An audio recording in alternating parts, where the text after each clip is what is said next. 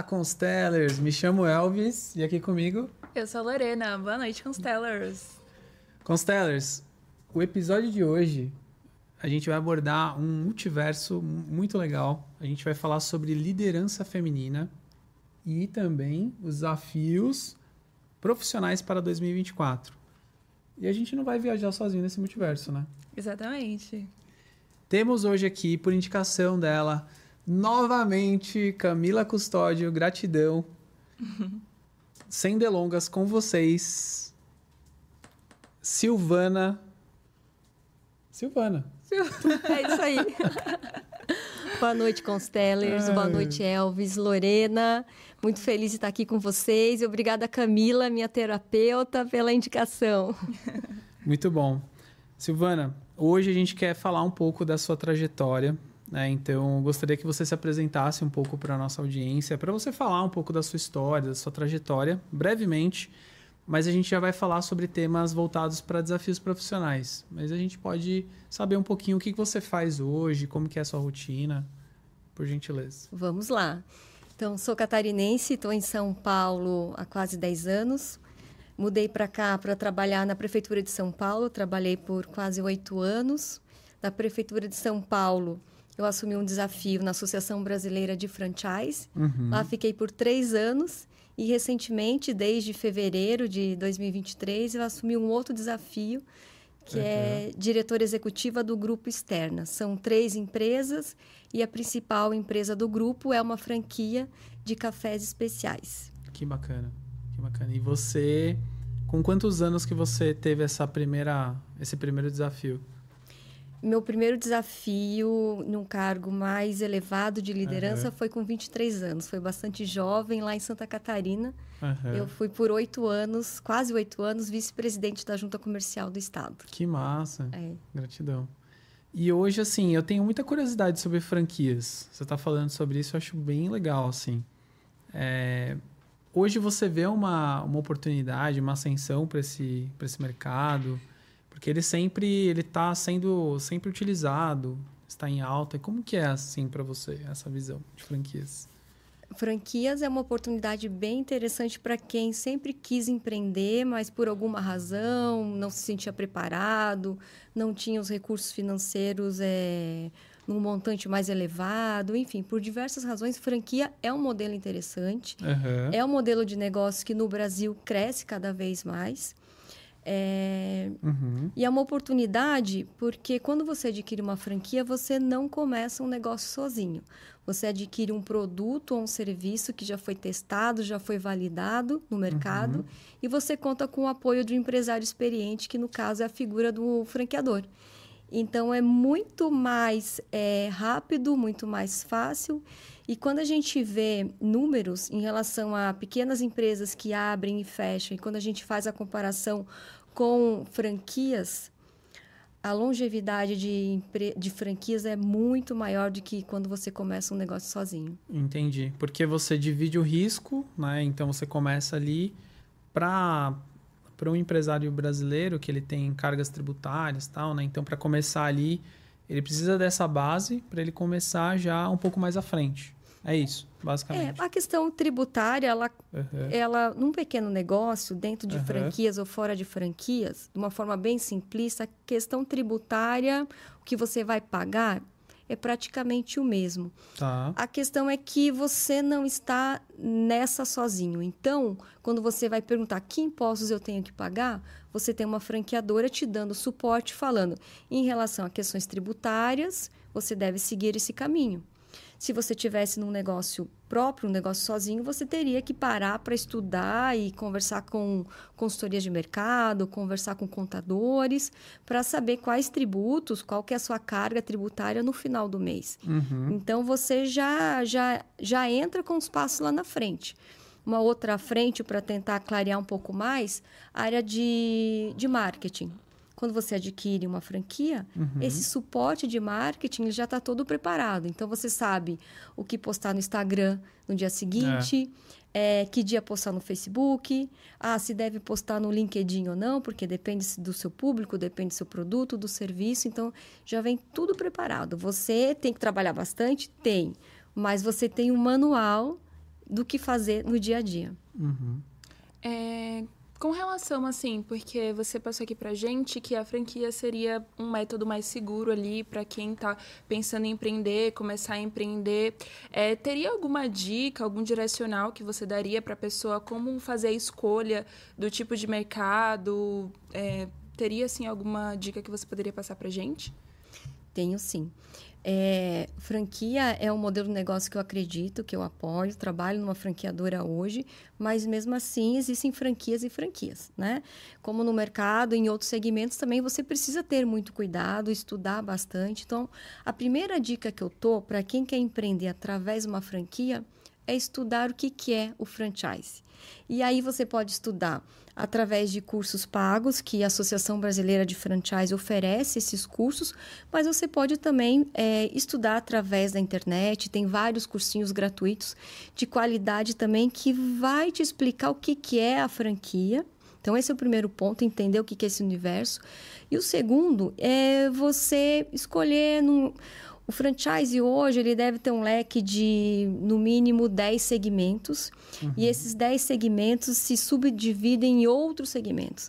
Então olhe para esses 10 principais e identifique três segmentos. Ah, eu gosto tenho afinidade com o segmento de alimentação, eu tenho afinidade com o segmento de casa e construção e o segmento de moda. Então, definindo esses três segmentos, converse com diversas marcas desse segmento e comece a comparar é, é, esses negócios, é, o retorno financeiro, o suporte que cada franquia oferece e comece a, atender mais, a, a entender mais profundamente em quais desses três segmentos você tem mais afinidade. Certo. Porque não é porque você gosta de comer que você necessariamente vai abrir uma franquia de alimentação. Você tem que entender o business por trás para daí tomar a decisão estratégica de qual segmento você vai escolher. Que legal. E a gente pode ter uma base de valor para iniciar uma franquia, uma franquia ou não dá para estimar isso porque são vários segmentos ali? Olha, é, é difícil estimar, mas existem as chamadas micro franquias, com investimento para você colocar um negócio de pé é em torno de 115 mil. E geralmente a micro, micro franquia, ela não exige um ponto comercial, você pode trabalhar da sua casa. Uhum. E é por isso que o investimento na largada ele é um pouco mais baixo. E aí, dentro dessas micros, você pode encontrar franquias de 40, 50 mil reais. No site da ABF tem bastante sobre isso, viu? Várias marcas e segmentos você consegue encontrar bastante informação. Mas é, existem franquias também, um valor acima de um milhão, dois milhões, três milhões. Né? Tem, em relação à questão financeira, né, de investimento, tem para todos os bolsos. Mas não é só o quanto que você vai investir para colocar o negócio de pé que você precisa olhar. Você tem que olhar o retorno que essa franquia vai te trazer e entender se esse retorno está adequado com o seu objetivo. Certo. Porque você tem um planejamento de vida profissional que eu quero ganhar X reais por mês. Essa franquia, ela vai te dar esse retorno, vai te dar a mais, melhor, mas vai te dar menos, então é importante fazer essas contas. Tem um, um perfil agora de jovens, perdão, que eles estão empreendendo cada vez mais cedo. Qual é o perfil médio assim de um de um franqueado que você entende assim? Olha, é bem diversificado, mas eu posso afirmar para vocês que os jovens estem, estão cada vez mais procurando por franquias. Uhum. Isso através da, da franquia que eu atuo hoje, a gente vê ali nos perfis de busca o jovem pesquisando sobre cafeteria de café especial.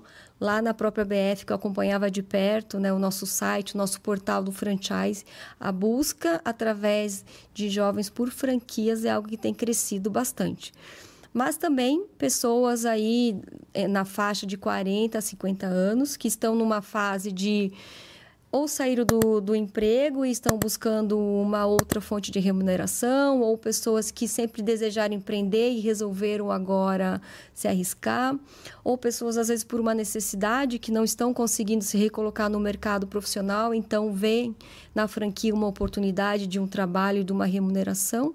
E tem também as pessoas de, acima de 50, 60 anos que querem ter uma franquia, mas às vezes olham para a franquia como um investimento, nem tanto como estar ali no dia a dia operando a franquia, mas investindo seus recursos. Entendi. Silvana, assim, é, por que, que você acha que os jovens estão, estão mais interessados em empreender agora? Você tem alguma opinião, uma percepção?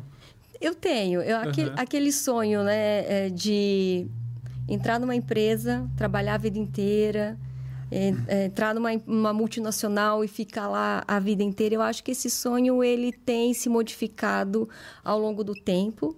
Acho que os jovens querem ter uma liberdade maior, querem ter um espaço onde eles possam ser mais donos de si, mais criativos e a franquia muitas vezes permite isso.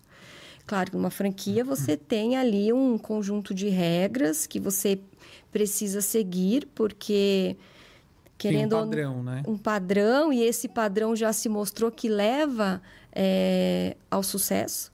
Então precisa uhum. ser seguido, mas você tem sim uma liberdade, querendo ou não, você acaba sendo o seu próprio patrão, né? Então você uhum. tem uma uhum. flexibilidade maior do que dentro de uma empresa. Tem franquias que tem posso estar falando besteira, mas eu acredito que o McDonald's é uma delas, né, que sim. de sucesso assim. Tem outras assim que a gente pode destacar aqui que tem ficado muito tempo aí, ela tem um padrão de qualidade ali, tem uma, um padrão assim na, no seu produto, no seu serviço e que você possa destacar assim que faça a diferença? Sim, o McDonald's sim é uma franquia, mas hoje ele opera em sua maioria com lojas próprias. Ah, mas tem muitas franquias. É, falando de algum outro segmento, Cacau Show hum. é uma hum. franquia importante no mercado. O Boticário, que é uma indústria, opera também através de franquias. Então, muita coisa aí que a gente vê na rua, a gente nem imagina que é uma, franquia, é uma franquia, mas tem por trás. Porque as empresas estão vendo, através da franquia, uma forma de se conectar de forma diferente com o seu público. Uhum. Então, tem empresas que já nascem franquias, que é, é, que é o caso da, de onde eu trabalho hoje, a Externa Café, ela já nasceu uma franquia mas é, o Boticário não nasceu uma franquia. No meio do caminho, uhum. ele resolveu distribuir e levar os seus produtos e serviços através de franquia também. Entendi. A indústria ela tem uma força muito grande nacional, né? Uhum. É, eu lembro até da Natura, né? Então também tem franquia, essas marcas. Ah, é. então. É. por que, que elas têm essa força tão, tão grande assim, as indústrias? O que, que você o que, que você enxerga assim de diferencial delas também? Você fala dentro do franchise? É é, a, a, empresa já é forte. Então ela já tem essa. Ela já tem uma abertura de mercado maior. Uhum. E através da, da, franquia ela consegue se conectar com o seu consumidor final muito mais facilmente, né? Uhum. Porque quando a gente fala de indústria, geralmente tem um player no meio. E quando a indústria ela abre uma franquia, ela chega muito mais rapidamente. Certo. E, e geralmente é, essas grandes empresas elas têm aí um processo de governança mais estruturado, processos internos mais estruturados que permitem que qualquer movimento seja muito mais rápido, muito mais fácil do que uma média empresa. Uhum. A gente tem notado também, não falando de franquias, né, mas é, falando agora das big techs, por exemplo, mudando um pouco a, uhum. a vertente as big techs, elas, muitas delas, até por perfil de startup, ela não tem um número de, de funcionários. Vamos dar um exemplo, né? É, a própria Uber, por exemplo, né? Ela não, não tem ali é, registrado funcionários, ela tem prestadores de serviço. Você acha que isso também é uma tendência, é, cada vez mais daqui para frente, a gente ter formatos parecidos com esses da, das Big Techs? Você ter um produto ou um serviço, mas você não necessariamente ter ele físico ali? É um assunto polêmico, né? Porque, uhum. inclusive, estava em discussão recentemente no Senado Federal, na uhum. Câmara de Deputados, a questão é, dos funcionários da Uber não terem carteira uhum. registrada. Então, acho que tudo tem seus prós e contras. Uhum. É, mas é um assunto é, é, é delicado, delicado, É delicado. Até a própria Airbnb, né? Por exemplo, ela não tem ali é, pontos físicos, né? Então ela oferece o aplicativo, ela dá a tecnologia e as pessoas acabam virando é, o seu próprio precursor ali, né? Ela divulga. É, o, é, é que eu, eu, eu, não vivo essa realidade lá na ponta, né? Uhum. Não sou a, a, a, motorista do Uber, não sou a, a pessoa que trabalha uhum. no Airbnb. Mas de fora, para mim isso é economia colaborativa, de certa forma, né? Então, uhum. eu acho bastante interessante. São formas inovadoras da gente é, gerar emprego e renda para a população num Brasil que, onde a taxa de, de, desemprego cresce cada vez mais. Uhum. Então, da onde eu estou, eu sou bastante favorável a esses modelos de negócio. Uhum. Talvez isso chame a atenção dos jovens também, né? Porque eles têm uma liberdade, talvez, de trabalhar com outros formatos, né? Não sei. O que, que você acha? não tinha parado para pensar, relacionar uhum. em relação a essas duas empresas especificamente. Mas uhum. sim, eu acho que o jovem, ele tá. A geração de hoje, ela não é aquela geração quadradinha. Uhum. Eu vou trabalhar numa empresa e vou ficar lá 20 anos e vou me aposentar. Eu quero fazer coisas diferentes, eu quero ter liberdade. Uhum. Então, sim, tem um, um match interessante aí que pode fazer sentido. Legal. E até falando de perfil, né? É, também de jovens, a gente está falando muito de pessoas. É, eu queria entender de você, assim, na sua trajetória, é, como que foi para você sair da onde você saiu, entrar no mercado de trabalho e sendo mulher, entrando em cargos de liderança para você? Como que foi isso? Do, do começo, quais são a, as coisas mais comuns que você já, já teve ali em posições de liderança? É, tem algum tipo de preconceito que você já viveu ou já viu através de outro profissional, outra profissional, uhum. que você gostaria de compartilhar aqui com a gente? O que, você acha que seria interessante? Pergunta boa, mas é bastante ampla. Eu vou tentar responder tudo e você vai me ajudando, Elvis uhum. e Lorena, a, a, lembrar de tudo. Sim, sim.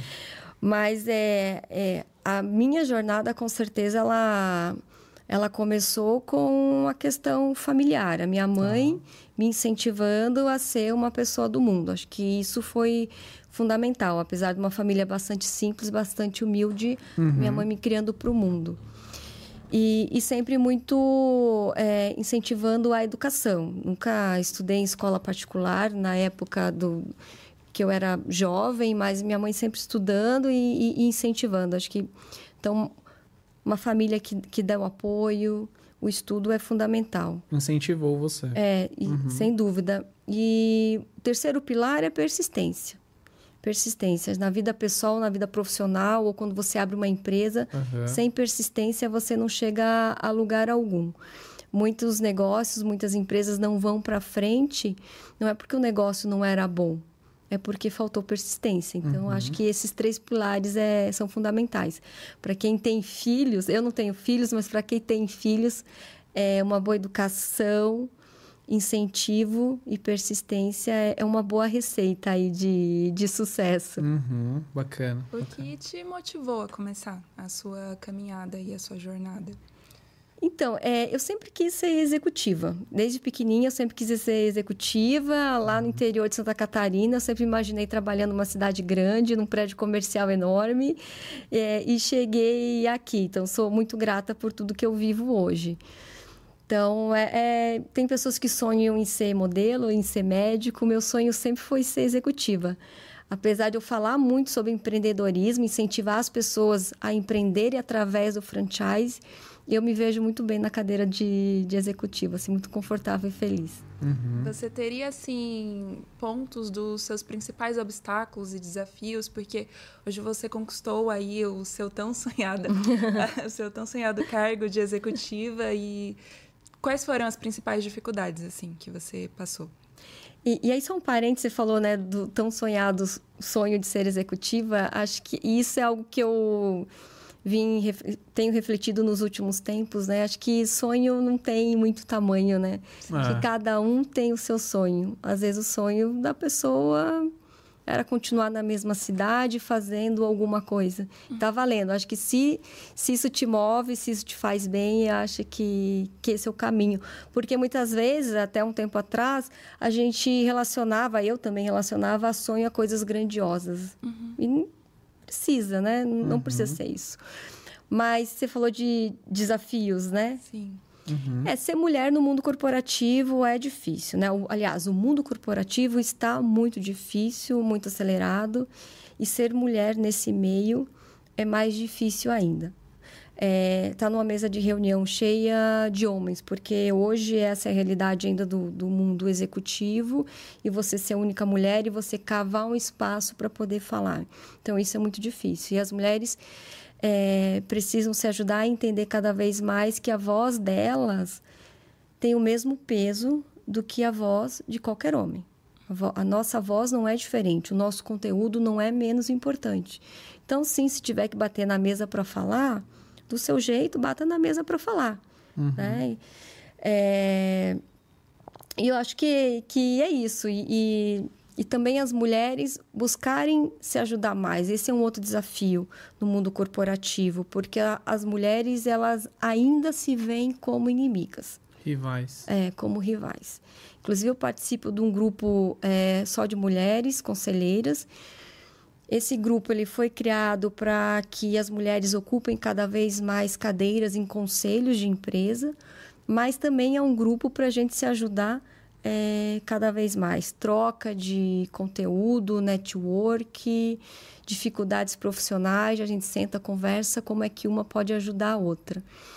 E, e, é um grupo só de mulheres, mas é um grupo que traz os homens para a discussão. Porque sem trazer uhum. os homens para a discussão, a gente vai ficar na nossa bolha e a gente não vai conseguir transformar é, o mundo executivo como a gente gostaria. Uhum. E como que você mantém a feminilidade dentro desse ambiente? A feminilidade dentro do ambiente corporativo que é totalmente mais masculino, né? É, tem muitos casos de mulheres que mudam a roupa, né? Colocam, uhum. passam usar terninho, o salto diminui, é, cortam o cabelo, engrossam a voz. Eu não precisei passar por tudo isso. Acho que cada uma tem a sua jornada, a sua experiência. Uhum. Se isso faz bem para ela, tá tudo certo. Acho que é importante avaliar isso. Uhum. E uma das coisas também que, que você gostaria de ouvir de você, se tem algum exemplo, assim, de algum tipo de preconceito que você já, já ouviu. Tem, tem um caso, um preconceito hum. que, que não faz muito tempo. Eu fui convidada para um jantar de, de negócios uhum. e aonde a, a grande maioria dos executivos que estavam ali, aliás, todos os executivos que estavam ali eram homens, eu era a única mulher. E alguns desses executivos é, levaram suas esposas, o que foi muito legal. Só que na hora do, do jantar, onde ia começar o, a gente aprofundar o tema de, de, de negócios mesmo, houve uma divisão pela dona da casa. Os homens sentam numa mesa e as mulheres sentam em outra. Por uma mulher. Por uma mulher. Uhum. Só que eu estava ali não acompanhando algum homem, eu estava ali como executiva. Então eu fui parar na mesa errada, na mesa das mulheres. Eu fiquei, confesso, fiquei bastante constrangida no momento, porque era a dona da casa falando: você vai se sentar nesta mesa. Então eu não quis ser deselegante com a dona da casa. Se fosse num restaurante, a minha postura seria totalmente diferente. Com certeza. Mas aí a gente aprende a se virar, né? Fui educada com a, com a dona da casa, uhum. jantei rapidamente, pedi licença me levantei e fui até a mesa dos executivos para eu poder fazer o meu trabalho e conversar sobre o negócio. Então, esse foi um fato recente bastante marcante. E o legal é que depois do jantar, dois homens perceberam e vieram falar comigo. Falaram: desculpa, eu não soube como te ajudar. Mas olha só que curioso, né? Como você bem observou. É um preconceito vindo da mulher. E eu não acho que ela fez isso por, ma por mal. A gente é produto do meio, né? A gente também tem uma questão cultural. A gente aprendeu, às vezes, a ser preconceituoso sem saber. Uhum. E essas barreiras a gente precisa quebrar e é muito difícil. É, eu estava até comentando com a Lores, né? Uns dias atrás, que até dentro do ambiente corporativo mesmo eu já ouvi preconceitos machistas, mas não de homens. Eu já ouvi de mulheres. Sim. Então, como você mesmo está citando, então é uma coisa delicada, né? Como que você combate o machismo dentro da própria cabeça das mulheres? É, as mulheres têm que estudar bastante, têm que abrir a mente, é esse é o caminho. Uhum. Se ela fica na bolha que ela foi criada, de que mulher cuida da casa e homem é que trabalha fora, ela vai reproduzir esse tipo de, de comportamento. Uhum. Ou às vezes ela até entende que a mulher pode trabalhar fora, mas o, a pessoa mais importante do mundo dos negócios é o homem. Então, ela reproduz esse tipo de, de situação. Uhum. Tem algum tipo de conteúdo, livro, série, filme que você acha legal para quem está assistindo a gente, ouvindo, para fomentar um pouco esse tipo de, de situação? O que você acha? Eu não, não me recordo agora, mas um livro que eu gosto bastante, mas vai ser fácil de achar no Google, que é da, da CFO do Facebook. Ah, sim. Ela conta. Você já ouviu falar? Então, não. mas é só colocar. Do... Eu conheço ela, mas eu não sei o, é, a, o livro. A história dela, que conta a jornada dela de entrada uhum. no Facebook, é bem interessante. E ela fala, inclusive, sobre quando o Zuckerberg convidou ela para trabalhar e a questão da remuneração. Ele tinha oferecido para ela um salário mais baixo que normalmente seria oferecido para um homem. E ela ficou muito é, constrangida em abrir uma negociação com o dono do Facebook. Uhum. E, e, ela trabalhou isso bastante internamente com outras pessoas, até que ela foi lá e fez uma proposta, aquela que ele queria. E ele falou assim: tá bom, eu aceito. Às vezes é a persistência. Às vezes não foi nem a persistência aqui nesse caso, foi só o tentar. Porque uhum. a mulher, ela não tem a prática de negociar, né? O homem negocia e negocia, vai e volta, vai e volta. A mulher faz isso bem menos. Entendi. Tem um filme que eu não me recordo o nome, mas é de algumas funcionárias da NASA que elas são negras e elas passam por vários preconceitos. Assisti ali. várias vezes esse filme. Eu não lembro o nome. Também não, sabe, também não Nossa, lembro. É maravilhoso esse filme. É. E fala muito disso, né? Porque naquela época, é, se eu não me engano, não sei se era na Guerra Fria, é, tinham, tinham muitos engenheiros da NASA e elas também estavam no mesmo aptas, nível, é. aptas para fazer as mesmas equações ali. E em um determinado momento, eles não conseguem resolver um problema e eles acabam acionando ela que elas ficavam separadas. Elas ficavam em outro ambiente da NASA. Então elas ficavam, é, sei lá, dois, três quilômetros de distância do lugar que esses engenheiros ficavam. Então elas começam a andar de salto e elas percorrem vários quilômetros ali para chegar até a situação que eles estão precisando. E o líder né, da, do momento ele começa a falar: Ué, cadê a, a mulher que tinha que estar tá aqui agora para resolver esse problema? Ela estava fazendo o percurso para chegar até lá. Aí ele fica muito bravo e fala: Não, ela tem que ficar aqui. Por que, que vocês estão deixando ela lá? Então é, é genial. Tem, uma, tem dois preconceitos aí, né? Contra Racial. a mulher e o racismo. Isso mesmo. Então é muito, é muito interessante esse tipo de filme que eu, eu gosto de, de refletir ali, né? E, e trazer a, o assunto para debate. E uma coisa que, que eu estava vendo aqui, eu quero até compartilhar. A Camila Custódio está assistindo a gente e ela mandou aqui no chat é, uma pergunta. Ela falou assim: como as mulheres podem se preparar para enfrentar o preconceito e o machismo enquanto líderes? Então ela mandou essa pergunta e ela mandou um comentário embaixo. A Silvana é uma mulher incrível e uma inspiração para todas nós e um coração roxo do Consteles. Camis, beijos, saudades. É, acho que autoconhecimento é importante. A gente se conhecer para a gente entender o nosso valor e não deixar que nenhum homem ou nenhuma mulher diminua a nossa competência, o nosso conhecimento. Sem a gente saber quem a gente é, como é que a gente vai se vender né, numa uhum. empresa? Porque, querendo ou não, a gente se vende. Né? A gente se vende nas relações pessoais, nas relações profissionais. Sim. Então, fazer terapia é muito importante. E conforme você vai subindo o seu degrau, sua jornada dentro de uma empresa, a mentoria também se torna bastante importante. Você recomenda a mentoria para quem está começando?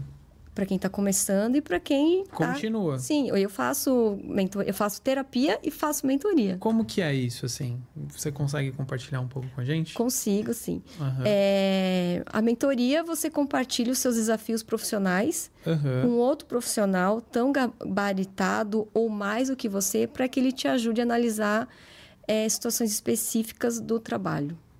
Porque às vezes você. Aquela frase que até eu comentei quando a gente estava aí no, no Esquenta. Uhum. Falei, a gente precisa sair da ilha para ver a ilha.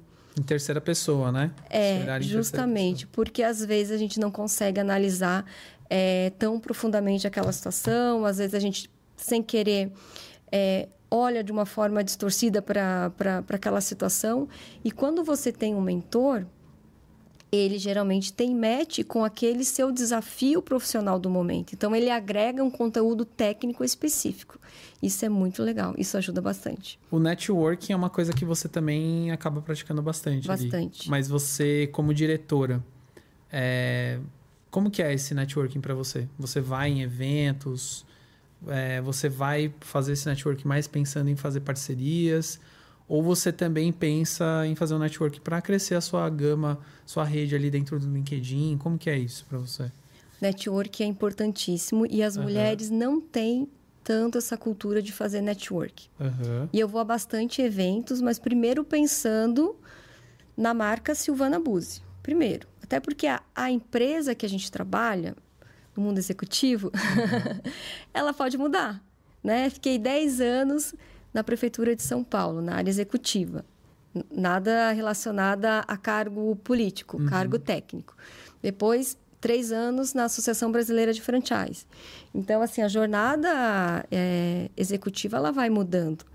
Uhum. E você ter uma marca, um nome forte no mercado é bastante importante até para te ajudar nesses movimentos quando você entender que chega a hora. Uhum. Né? Eu migrei da Prefeitura de São Paulo para a Associação Brasileira de Franchise através de um convite que eu nem estava procurando, por conta do network. Claro que depois teve um processo através de um headhunter, eu tive que passar, passar por um processo seletivo, mas alguém recomendou o meu nome. Foi através do network. Então, são eventos e a gente precisa se dedicar a esses eventos. Uhum. E geralmente esses eventos são no horário noturno. O que para a mulher é mais difícil, porque a mulher, ela trabalha fora, ela cuida da casa e muitas vezes ela tem filho. Tem os filhos. Né? Mas precisa equilibrar os pratos. Não precisa equilibrar todos os pratos. Às vezes a gente vai deixar um pratinho cair e tá tudo bem. Uhum. Mas precisa fazer o um network. Né? Eu, eu participo desse grupo Conselheiras, é um grupo de network. O Liderex, que eu sou embaixadora, é um grupo de network. É claro que lá nesses grupos eu falo sobre o meu trabalho, também aproveito para vender a minha empresa, às vezes aproveito para fazer algum negócio. Mas, eu, mas em primeiro lugar eu estou vendendo a marca Silvana Buzzi. Sim, antes de qualquer outra marca né, que você esteja atuando no momento. E a gente trouxe até um convidado aqui, que era o Diego. Ele tem a, ele tem a empresa dele de assessoria imobiliária. E ele falou que a gente acaba não querendo falar de pandemia, mas vou acabar comentando. não fica brava comigo. Não fico, não. Ele falou que durante a pandemia, é, o setor dele foi um setor que foi muito impactado, né? E o que acontece? Ele falou que quando você cria ali um, um networking e você consegue fazer o teu, a tua marca, o teu nome no mercado, é, em momentos difíceis, a sua marca é uma que sobressai, é uma que as pessoas buscam, é uma que as pessoas, olha, tem aquele cara que é da empresa tal, que vai conseguir te ajudar. Então, ele falou muito sobre isso, né? Então, ele é empreendedor também, então ele ele falou, cara, é importante você construir a sua marca, o seu nome, antes de qualquer marca. Ele falou exatamente como você disse. E justamente para passar por períodos difíceis e você conti continuar estável, né? Uhum. Você continuar ali dentro do, do mercado. Como você mesmo disse, o mercado está difícil. Está ficando mais acirrado, mais dinâmico, mais uhum. rápido. A gente estava falando ali no aquecimento sobre a IA também, a entrada uhum. das IAs. É, como que você vê isso também? Sobre a tecnologia chegando e tal? É, a, a IA tá, está fazendo com que a gente fique mais inovador ainda. A gente precisa ser mais inovador é, faz com que os profissionais, de certa forma, já, já, já nasçam ou já busquem essa cultura digital, uhum. né? Imprescindível. É como se tecnologia e inovação fosse o novo inglês. Antes você tinha que ter no seu currículo inglês. O inglês agora é algo do passado tá lá, mas já é uma coisa meio que do banal o inglês, uhum. digamos assim. Apesar de que a gente sabe que no Brasil muitas pessoas ainda não ainda falam não por uma, uma questão de desigualdade social, enfim. Mas para gente que vive em outro meio, o inglês já é uma coisa do passado. O que a gente tem que ter no nosso currículo agora, como básico, é tecnologia e inovação, de alguma forma. Mas a, a que eu vejo assim nas discussões, as pessoas acham que a tecnologia chegando, elas vão ficar menos sociáveis. Na verdade, é o contrário, né?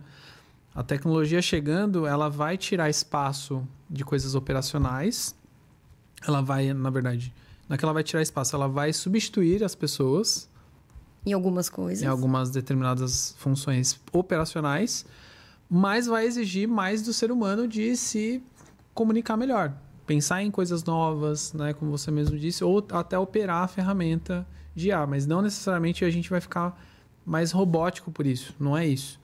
A gente vai Concordo. se desenvolver cada vez mais no campo de comunicação, né, relacionamento. Concordo. E a partir do momento que a gente usa a tecnologia a nosso favor para fazer coisas operacionais, uhum. sobra, entre aspas, né? Porque nunca sobra, sobra mais tempo para a gente se dedicar a questões mais estratégicas. Exatamente. E aí que o desafio vai crescendo, porque uma coisa é você fazer uma atividade repetitiva, repetitiva. repetitiva. Uhum. Outra coisa é você pensar fora da caixa, você ser inovador, você ser estratégico.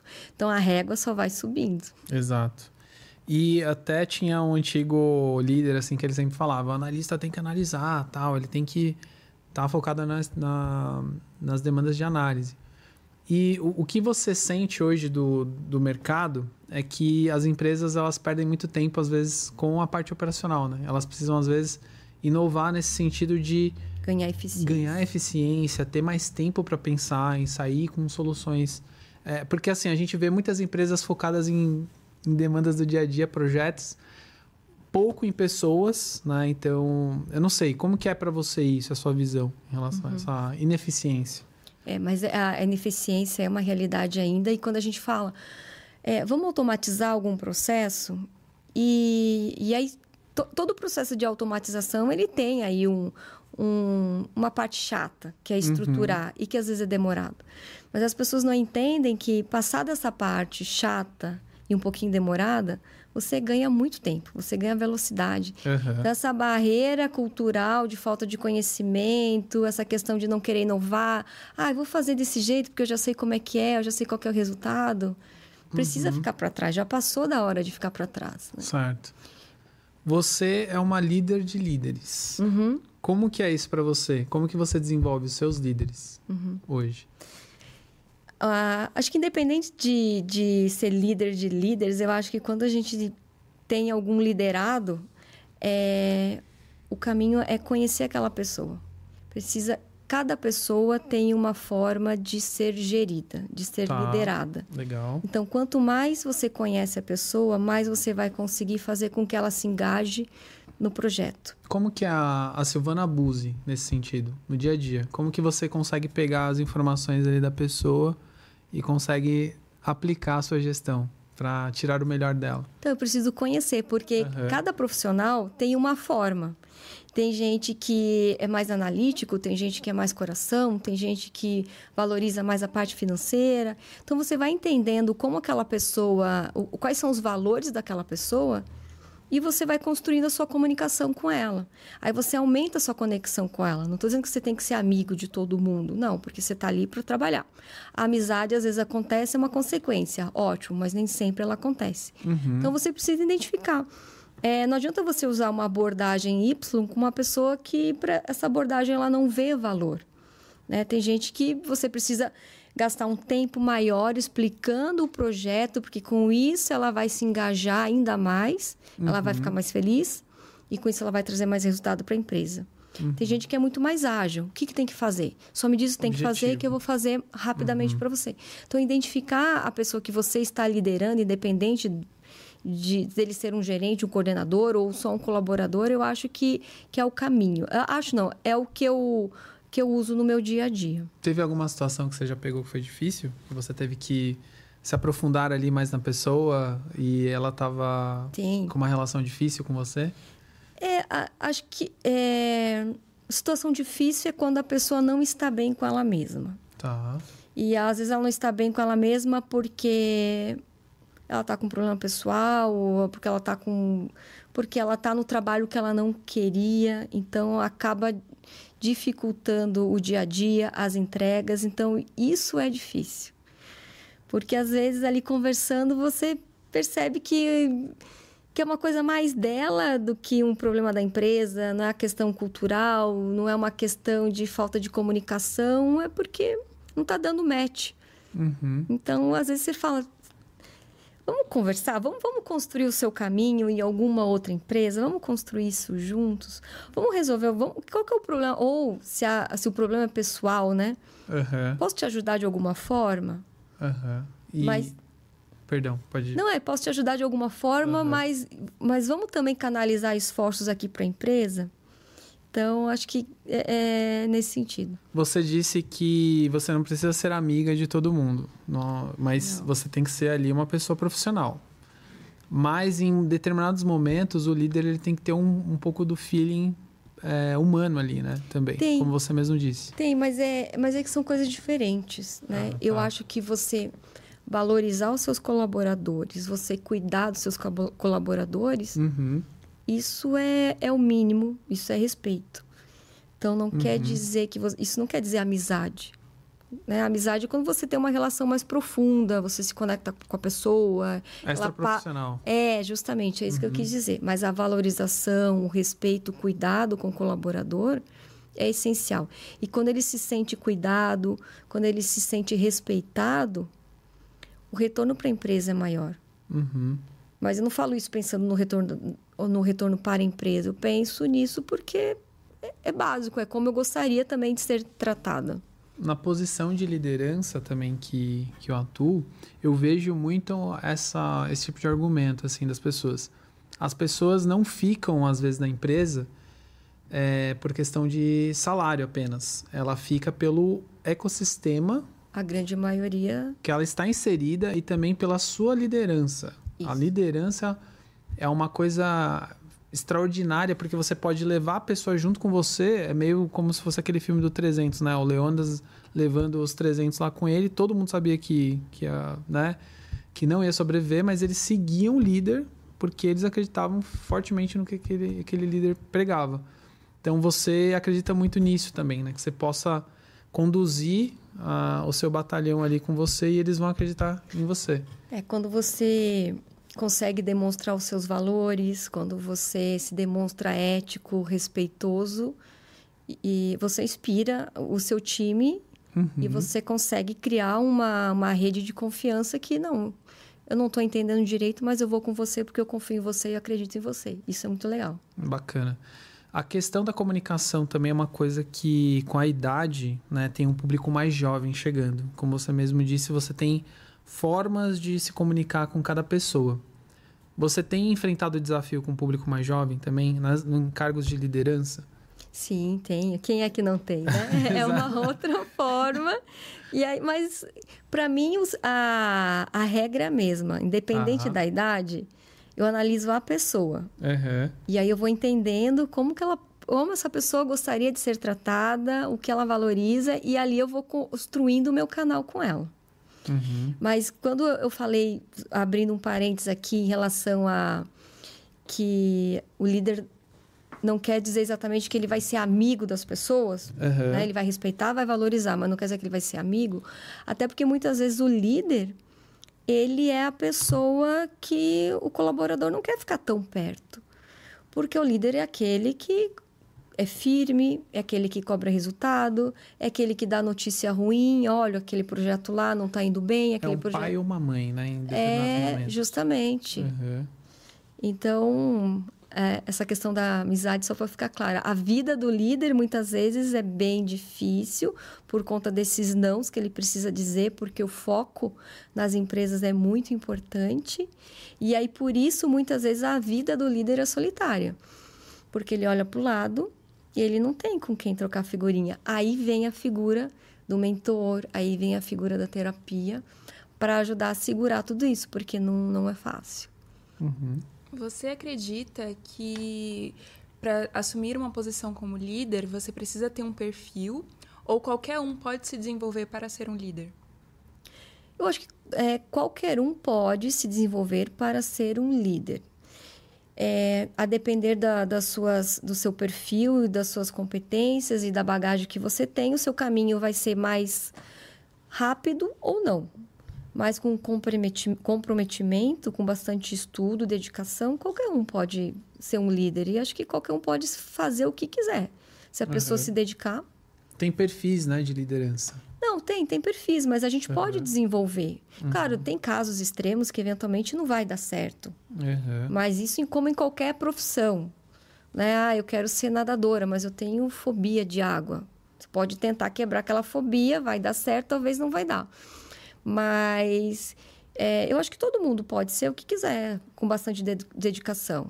Você falou de autoconhecimento. Uhum. Como que você se, se auto-intitula? Qual o perfil da sua liderança hoje? Qual perfil? Uhum. Numa palavra, numa frase? Ou é. quantas palavras forem, forem necessárias para você? Tá, eu, eu sou uma líder que ouve bastante os colaboradores, procuro ter uma comunicação mais clara possível. Eu odeio aquela frase, eu sou responsável pelo que eu falo, não pelo que você escuta. Acho que a gente precisa falar e ter a certeza que o outro está entendendo a mensagem que a gente quer passar. Uhum. Porque isso faz com que a gente chegue mais rápido no resultado lá na frente. E às vezes a comunicação, se ela não é boa, a gente não chega no resultado porque você falou uma coisa e seu time entendeu outra e por isso foi para outro caminho. Que trabalho. É, então, ouvir bastante, comunicação boa é, mas também ser firme e ter foco. Né? Tem momentos que o líder tem que tomar decisão e falar: uhum. entendi, mas o caminho vai ser o B e não vai ser o A. Entendi.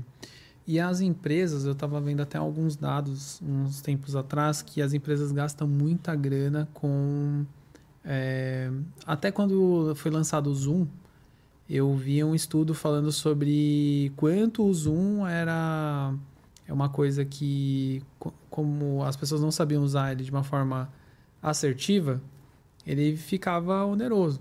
Ficava uma coisa que era custoso para a empresa. Então, ah. quando tem excessos de reuniões, né, então mostra que também pode ter uma falha de comunicação. Né? Quando você faz uma reunião para outra reunião acontecer, sabe? É, tem até um, vários memes na internet é, sobre isso, né? Exato. É, é, eu odeio reunião longa. Eu também. Eu, nossa, uhum. e às vezes acontece. e aí eu já mostro na minha cara ali, eu já me desconecto e tento voltar e tal. Eu odeio reunião longa. Mas eu acho que reuniões de alinhamento são importantes. Sim, tem. E é, é, justamente. Mas às vezes o time demanda um pouco mais de reunião, às vezes demanda um pouco menos. Depende do time, depende da fase da empresa, depende do projeto. Então, o, o líder tem que ter a visão estratégica ali para saber a quantidade de reunião que ele vai demandar do time e também no sentido de orientar o time, porque o, o, o presidente tem um diretor e aí o diretor tem um gerente, tá, mas tem que cuidar da cadeia inteira, né, de alguma forma. Ou líder, ou RH, alguém tem que cuidar da cadeia, da, da toda essa cadeira. Né? Ensinar todo mundo a como fazer a gestão do tempo. No final do dia é sobre isso que a gente está fazendo, né? Uhum. Tem que discutir, tem que se alinhar, mas tem que sobrar tempo para produzir. Tem a gestão situacional. Tem é. um time que é mais júnior, ele vai de demandar mais é, alinhamentos né? que você entre mais ali no dia a dia. Tem um time que é mais sênior, vamos dar um exemplo, e que você é, pode ser mais objetivo, que eles vão captar. Mais ou menos isso. Pode né? ser isso, ou pode ser também quando é um projeto um pouco mais difícil e você percebe que teu time está patinando. E aí, se você deixar um espaçamento muito grande de acompanhamento, você pode perder muito tempo. Então, fazer mais reuniões ajuda uhum. é, em ganhar velocidade e ajudar o time a performar melhor. Hoje você atua como mentora também de alguém? Atuo. Que uhum, legal. É. E como que é isso, assim, para você? Ah, eu gosto. Eu, eu me sinto... Eu, assim, eu ainda tenho muito que aprender e aprendo cada dia. E uhum. isso que eu, eu, eu, gosto, assim. A Silvana de hoje não é a Silvana de ontem. A Silvana que vai sair daqui vai ser uma outra Silvana. Mas eu gosto de passar o meu conhecimento para outras pessoas. Que legal. E muitas vezes nessas mentorias que eu faço, eu acabo aprendendo, porque a pessoa traz um problema que às vezes não tem a solução e a gente vai conversando e vai construindo juntos. As mulheres então, te procuram muito também? Procuram bastante, é. Que legal. Eu tenho um mentorado homem, mas a, as outras são, são mulheres. Mas é um desafio encaixar tudo isso na, na agenda, né? Mas é um, uhum. uma das metas que eu tinha era dedicar um tempo à mentoria, uma forma de retribuir, é, sei lá, tudo de bom que já aconteceu para mim. Teve muito trabalho por trás, né? Mas, uhum. mas a gente agradece mesmo assim. É, a gente tem às vezes um, uma necessidade de fazer um propósito também, é, né? A gente faz o bem e o bem volta, né? É. eu acredito muito em abençoar o trabalho das pessoas para ter a bênção também no, no, nosso trabalho, né? Então, uhum. é importante a gente valorizar também e direcionar uma coisa que a gente sabe que pode ajudar através de algum conhecimento, alguma, alguma questão. A gente pode direcionar alguém e se sente bem com isso, né? Uhum. Às vezes sem ganhar nada mesmo. Ah, mas eu não ganho nada. É, então, isso é muito legal. Isso é muito bacana. A, a Camila até comentou aqui no, no chat ela falou que o livro que a gente estava falando. Ah, foi a Camila que me indicou. É, ela falou assim: o livro chama Faça Acontecer e o filme chama Estrelas Além do Tempo, que é o filme que a gente estava falando da NASA. Sim. Das mulheres é. da NASA. É sensacional. Consteller, se vocês puderem ver esse filme, é muito é. massa. E uma coisa que eu ia te perguntar, Silvana, é que eu tenho muita dúvida, assim. Você também faz mentoria de LinkedIn? É, como que a gente pode melhorar o nosso LinkedIn? Como que a gente pode vender mais o nosso trabalho? É... Olha, de LinkedIn, sendo bem transparente, nunca fiz. Tá. Mas eu acho que. Acho não, com certeza. O LinkedIn é uma ferramenta importante. E a gente manter a, essa rede social ativada é fundamental, ainda mais quando você busca uma transição de carreira, uma troca de trabalho.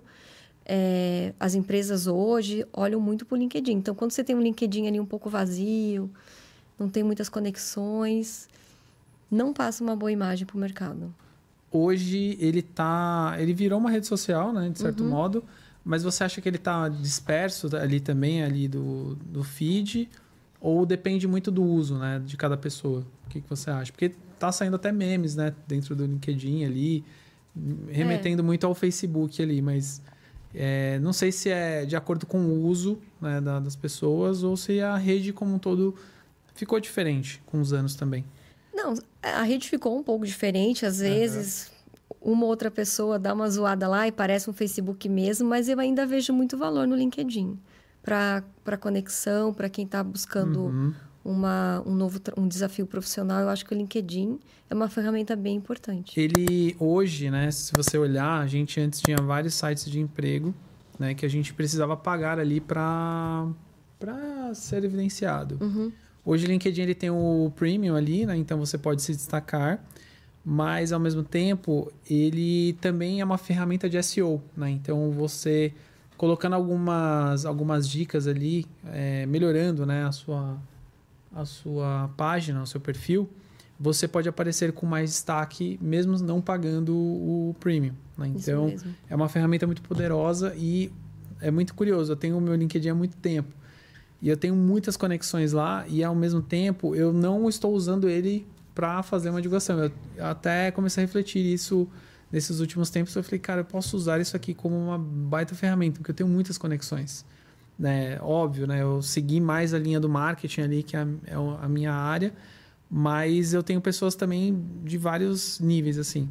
E uma coisa que eu ouvia muito lá atrás, Silvana, não sei se você concorda, mas quando você tá ali num cargo no LinkedIn, você tem que era o que eu escutava como dica para você se conectar com pessoas no seu nível ou acima. Uhum. Isso é uma coisa que você recomenda também ou não? Depende.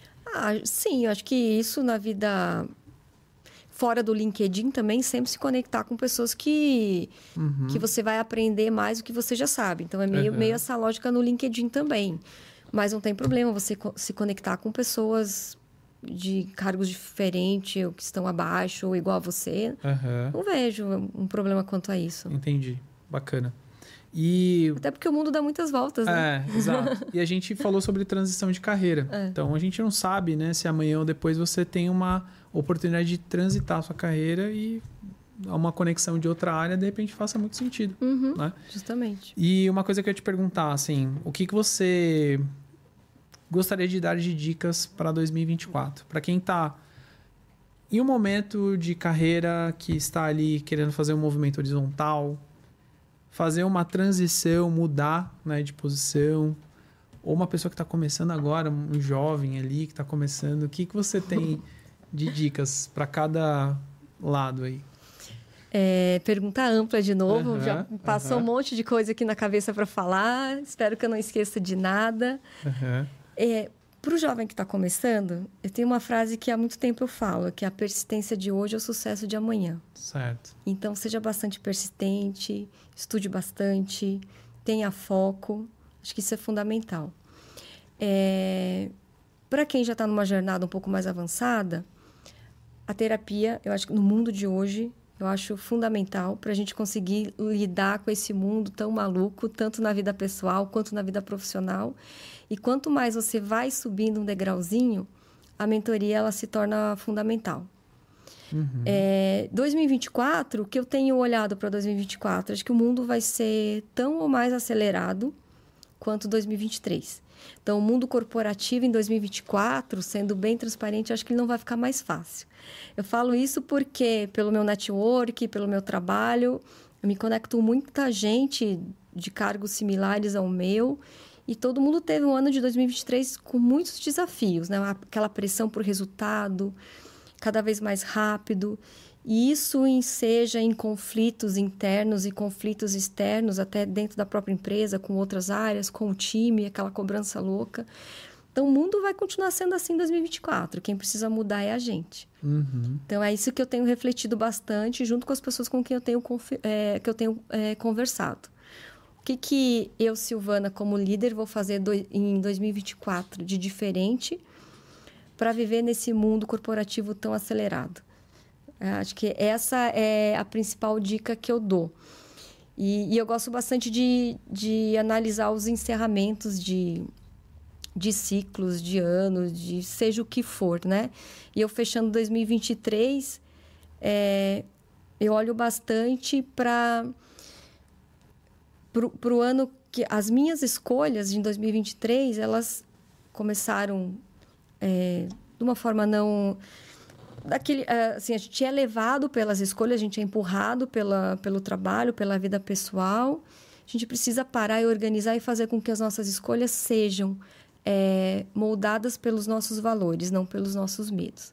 Então essa reflexão que eu trago de 2023, que eu preciso continuar implementando em 2024, além de ter a consciência que o mundo corporativo vai continuar muito agitado que a gente precisa a gente se cuidar para conseguir é, ter um ano com mais qualidade. E investir em si também, né?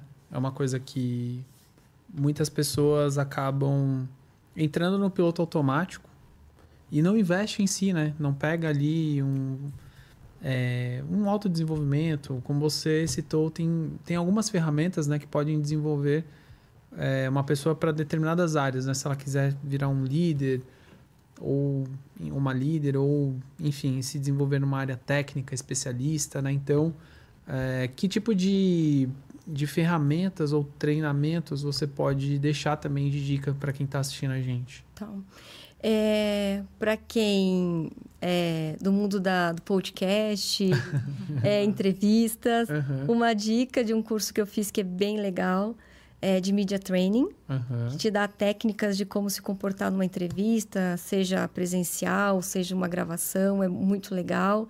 Okay. Te ensina é, como sentar, como, num palco, a como se posicionar, como construir um, um raciocínio lógico para você fazer a sua apresentação, é, que gestos usar, que gestos não usar. Então, esse é um, uma ferramenta bem importante, um curso bem importante, ainda mais hoje em dia que o, o executivo, enfim, o colaborador, o coordenador, o gerente, ele é meio é meio artista, né? Você está uhum. sempre dando uma entrevista, você precisa apresentar um projeto para a diretoria ou um projeto para o seu time. Então, acho que essa é uma é um curso que você vai usar em, independente da função que você esteja atuando. Bacana. A gente falou muito da sua versão profissional. Silvana Buzzi, profissional. Agora a gente quer entender um pouco da Silvana Buzzi, pessoa física. Fala brevemente assim, não, a gente não precisa é, estender, mas a gente quer entender é, um pouco da sua história, da onde você veio, é, o que, que te transformou, né, a sua autotransformação como pessoa, é, o que, que a Silvana hoje, como pessoa, você falou muito de propósito também, o que, que você busca também é, como propósito, como pessoa também, se você quiser uhum. contar um pouco pra gente, pra gente fechar. Começando aí pelo início da sua pergunta, né? Você falou uhum. a separação né, da Silvana profissional da Silvana pessoal. Uhum. Tenho dificuldade de fazer separa essa separação. Uhum para mim, eu sou uma única Silvana. E uhum. quando eu vendo, eu vendo a Silvana Buzzi, que é a pessoal e a profissional. Legal, legal. É... E aí as duas Silvanas, digamos assim, se houver uma separação, é, são bastante persistentes. Legal. É, preza muito pela ética, pela responsabilidade, cuidado com o próximo, é, valores positivos, valores que agreguem, é, transparência. Tenho é, pontos a melhorar também, é óbvio que tenho na, nas, nas minhas duas caminhadas. É, e a minha jornada ela foi de muita luta. É, sou diretora executiva de uma empresa, isso não quer dizer muita coisa, mas para mim é muita coisa. É um sonho que, que eu realizei, sair do interior de Guaramirim, uma cidade bem pequenininha, chegar aqui em São Paulo, vim sozinha. É, aliás, eu saí de Guaramirim com 17 anos, uhum. mudei para Florianópolis sozinha, peguei um ônibus, comecei a fazer faculdade, aquele perrengue todo, não pagava mensalidade, aí depois pagava e não pagava, e no final paguei tudo, mas assim, bastante sofrido, porque uma, sou de uma família bastante humilde. Meus pais não se formaram nem no segundo grau, então batalhei bastante, mas eu tinha foco, né? Foco e persistência são palavras que eu repito bastante, mas é que eu vejo no dia a dia das pessoas que está faltando isso. Muitas coisas não dão, não dão certo porque em vez de elas fazerem duas ou três bem feito, que já é muito, elas querem fazer dez coisas ao mesmo tempo. Uhum. E, é verdade. E aí você se perde no meio do caminho. Às vezes você até consegue fazer as dez coisas, mas aí seu tempo de entrega ele é muito maior. Então, melhor foque em algumas coisas, se dedique. E conforme você vai entregando essa, conforme você vai subindo essas etapas, aí você vai trazendo outras para sua jornada. Até porque, senão fica muito difícil de carregar, né? Uhum. Então você se deparou com algumas situações que te desmotivaram, mas você ah, sempre. continuou passando por cima disso. Ah, focando sim. em uma, duas coisas ou três para fazer elas bem feitas ali. Justamente. Bacana. E aí depois de Florianópolis mudei para São Paulo. Também mudei sozinha para cá e fui construindo, fui batalhando. São Paulo é uma cidade cara, uhum. então tive que me virar financeiramente, mas fui, fui construindo e fui dando certo. Legal. Hoje você chegou nessa posição, né, de diretora, você falou aí da realização do seu sonho. E o que te mantém motivada após realizar esse sonho? Qual o próximo sonho? Ai, meu próximo sonho é... Então, aí que eu falei, né? Os sonhos não precisam ser tão grandiosos. Eu estava até com essa reflexão um tempo atrás. Uhum. É, parei para pensar a menininha do interior que queria ser executiva, hoje é executiva. É, realizei meu sonho, e agora? Né? Mas o sonho não precisa ser tão grande. Então, eu quero continuar é, no mundo corporativo, que eu gosto bastante. Eu quero, se possível, ter mais tempo para mentorias ou para compartilhar o meu conhecimento o, o, pouco que eu sei, eu gosto de compartilhar, eu gosto bastante dessa questão. Eu não tenho filhos, não quero ter filhos, mas eu gosto muito de educar, de passar conhecimento para quem está uhum. próximo de mim. Pego minha sobrinha como cobaia e fico ali, não, vamos aqui, vamos ali e tal. Acho que, que é isso, estar tá perto da, da minha família, dos meus amigos, é bastante importante também, ainda mais trabalhando bastante então, às vezes passa a ser um sonho. Hoje a sua família está aqui perto de você? Não, não, tá todo mundo no, no sul. Isso é uma coisa que também quem é muito família sente, né, no, no percurso. Porque é uma jornada, como você falou, de liderança mais solitária. É. E você acaba, às vezes, tendo que optar por se afastar um pouco da família durante um tempo, né? Sim, justamente. E você passou por isso também. Passei, passei. Hoje já lido bem melhor com isso. Uhum. Já é uma rotina mas é, eu tenho um compromisso comigo mesma. Uma vez por mês, uhum. pelo menos, eu vou para Santa Catarina ver minha mãe. É, e é pouco. Se a gente para para pensar, uma vez por mês é 12 vezes no ano. Verdade. Né? Uhum. Então, parece muito, mas não é tanto assim. Mas eu estou feliz, estou conseguindo cumprir esse compromisso, até porque ir para lá eu recarrego as, as energias, enfim, então é muito bom. Que massa. Uma última pergunta, assim, que eu queria fazer. Você tem algum ritual, assim, é, no seu dia a dia para você começar bem o dia, para você ter ele mais é, organizado, focado? Tem algumas ferramentas que você usa? Como que é isso, assim, para você? Então, eu sou bastante acelerada, então eu não ah. consigo logo que acordo ter um ritual. Tá. Mas eu criei uma. Eu, eu acordo de manhã, tomo meu café, vou para academia, já uhum. faço atividade física logo de manhã, porque depois nunca sei que horas vai terminar o dia, apesar de ter algumas regras, alguns limites aí de trabalho uhum. e de network à noite. Mas eu tenho a questão. São Paulo tem a questão do trânsito. Então, o meu deslocamento do de casa até o trabalho é onde eu uso para meditar, por exemplo. Você medita no carro? É, não é aquela meditação tradicional, mas eu vou escutando os, os meus mantras, eu vou uhum. lendo, lendo alguma coisa que me faça refletir, que cuide mais do meu interior. Eu não vou lendo algum nada técnico, eu não vou lendo uhum. e-mail. Eu vou fazendo ali, eu uso aquele momento do trânsito para me conectar comigo mesma. Até porque, se eu ficar pensando no trânsito, eu vou enlouquecer. É, é verdade. Então, é uma forma que eu consegui de administrar melhor o trânsito e ocupar aquele tempo. Você gosta de espiritualidade ou Gosto. Eu acho que a gente precisa cuidar do corpo, da mente e do espírito. A gente fala muito sobre essa trindade aqui no, nos nossos episódios. ah, e como que você como que você cuida, assim, da sua espiritualidade, além do, do percurso do trânsito, assim? O que, que você faz além disso?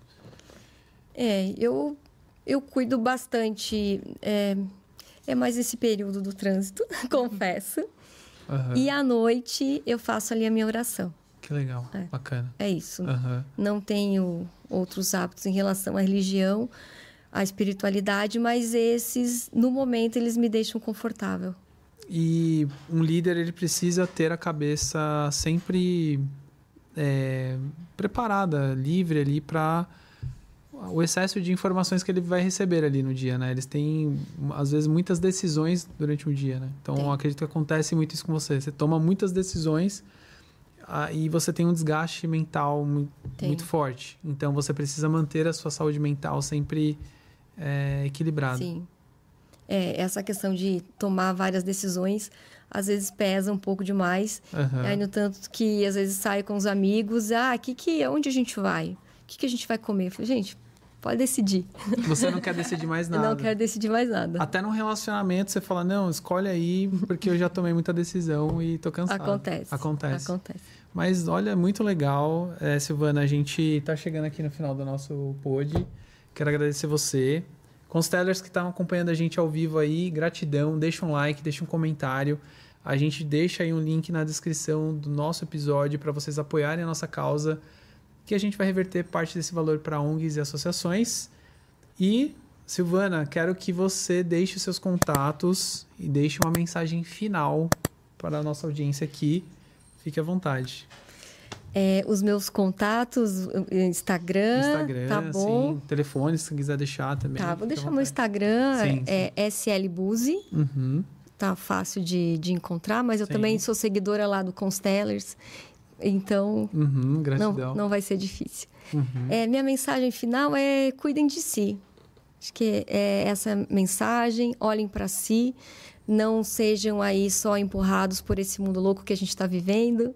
Então, avaliem, tenham certeza que a decisão que vocês estão tomando no dia a dia, ela é baseada na vontade de vocês, no que faz bem para vocês, não simplesmente porque é uma rotina ou eventualmente por medo. Então, tenham esse esse autoconhecimento para tomar melhores decisões em 2024. Gratidão. Constellers, é isso. Muito autoconhecimento em 2024 e Estamos chegando no final do episódio. Recalibre seu equilíbrio. Fim da transmissão. E gratidão. é isso. Gratidão, Silvana. Muito bom.